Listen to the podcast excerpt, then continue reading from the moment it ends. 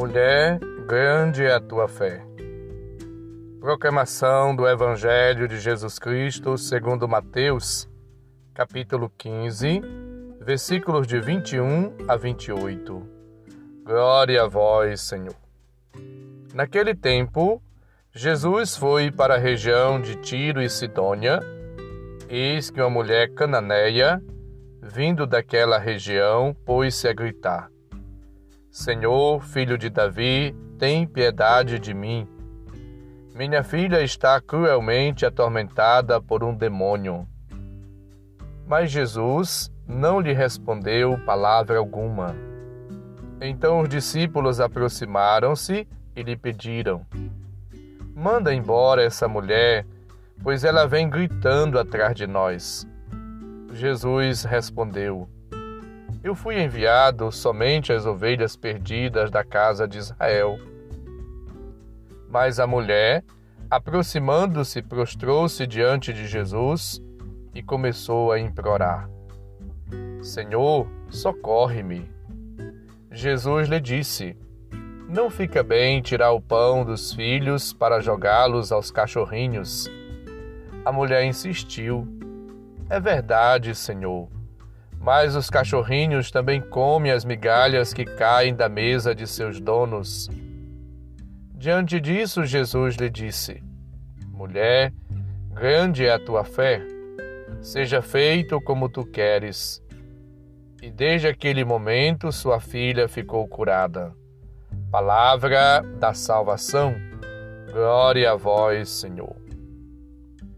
Caros ouvintes, irmãos e irmãs, a mulher cananeia, do que fala o texto ouvido, é também apresentada no Evangelho de Marcos como Sírio Fenícia. Podemos conferir Marcos 7, 24 a 30. Os dois evangelistas indicam que se trata de uma mulher pagã, portanto não judia é necessário entrar na cultura, na imaginação das pessoas da época. Para perceber que Jesus mostra que a missão da igreja, a missão dos discípulos, é para todos, é universal e ela não pode ser destinada exclusivamente ao povo judeu, mas a todos. O povo judeu tem a distinção brutal entre filhos e cachorrinhos, no texto ouvido. Mateus, portanto, mostra que a missão de Jesus durante a sua vida terrena, ela estava especificamente orientada para os judeus, mas tem exceções. Pois Jesus, ele manifesta, revela a face misericórdia do Pai, misericordiosa do Pai para com todos. Jesus veio para salvar, não para condenar. E o encontro dele com aquela mulher cananeia anuncia já o encontro entre a salvação e o paganismo e já realiza, portanto, uma vida nova. Sem negar a escolha preferencial de Israel, filho primogênito, conforme ouvimos no versículo 24, e podemos conferir em Oséias 11:1, Mateus 10:5 seguintes, a missão salvífica de Jesus é dirigida a todos os povos. Portanto, a ação da igreja, a sua ação, a nossa ação, deve levar a palavra de Deus, a graça de Deus, o amor de Deus, a ternura divina a todas as pessoas. Pois Jesus diz: Ide por todos os povos, proclamai a boa nova, batizai em nome do Pai, do Filho e do Espírito Santo e ensinai-os a observar tudo o que eu vos transmiti. Eis que eu estou convosco todos os dias até o fim dos tempos. Mateus 28, 18 a 20. A luta daquela mulher cananeia, ela expressa, sobretudo, a confiança, a esperança, como que uma certeza que ela tinha em Deus, conforme lembra nos Lucas 11, 9. Pedi e vos será dado, procurai e encontrareis, batei e a porta vos será aberta, e será colocada uma medida calcada, sacudida no vosso regaço. Portanto, somos chamados todos a buscar o Senhor, a encontrar-nos com Ele, pois Ele é a resolução da nossa dúvida, dos nossos problemas e dificuldades. Ele é a fonte de vida e realização humanas.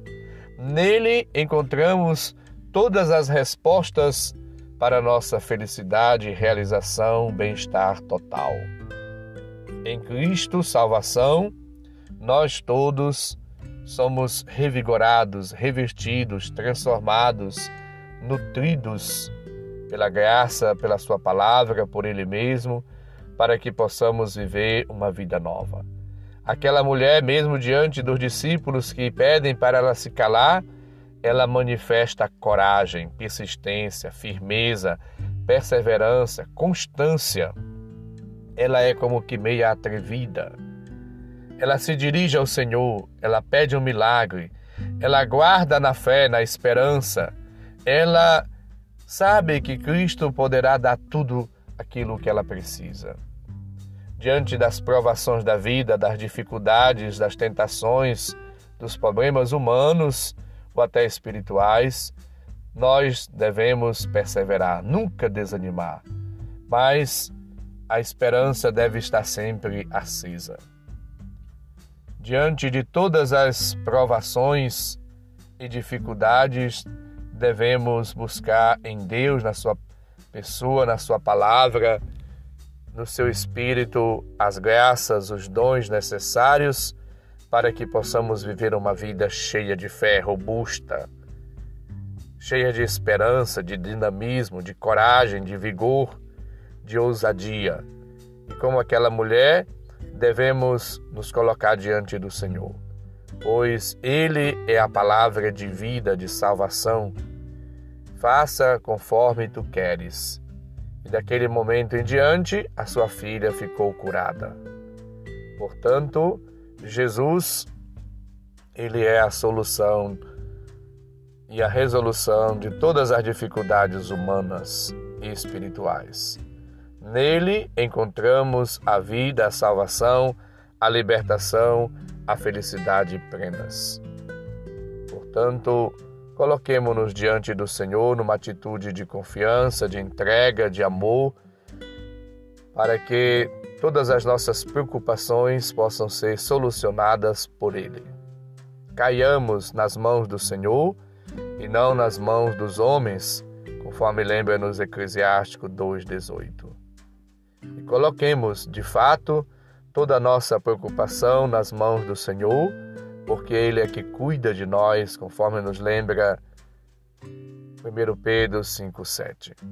E assim vivendo, apresentando a Deus nossas necessidades e confiando nele, possamos de fato realizar na nossa existência, na nossa vida e missão, aquilo que o Senhor pediu para cada um de nós. Ide por todo o mundo, a todos anunciai o Evangelho. O Senhor esteja convosco, Ele está no meio de nós. Abençoe-nos, Deus bondoso e misericordioso Pai, Filho e Espírito Santo. Amém. Um santo e abençoado dia para todos. Um abraço, felicidades.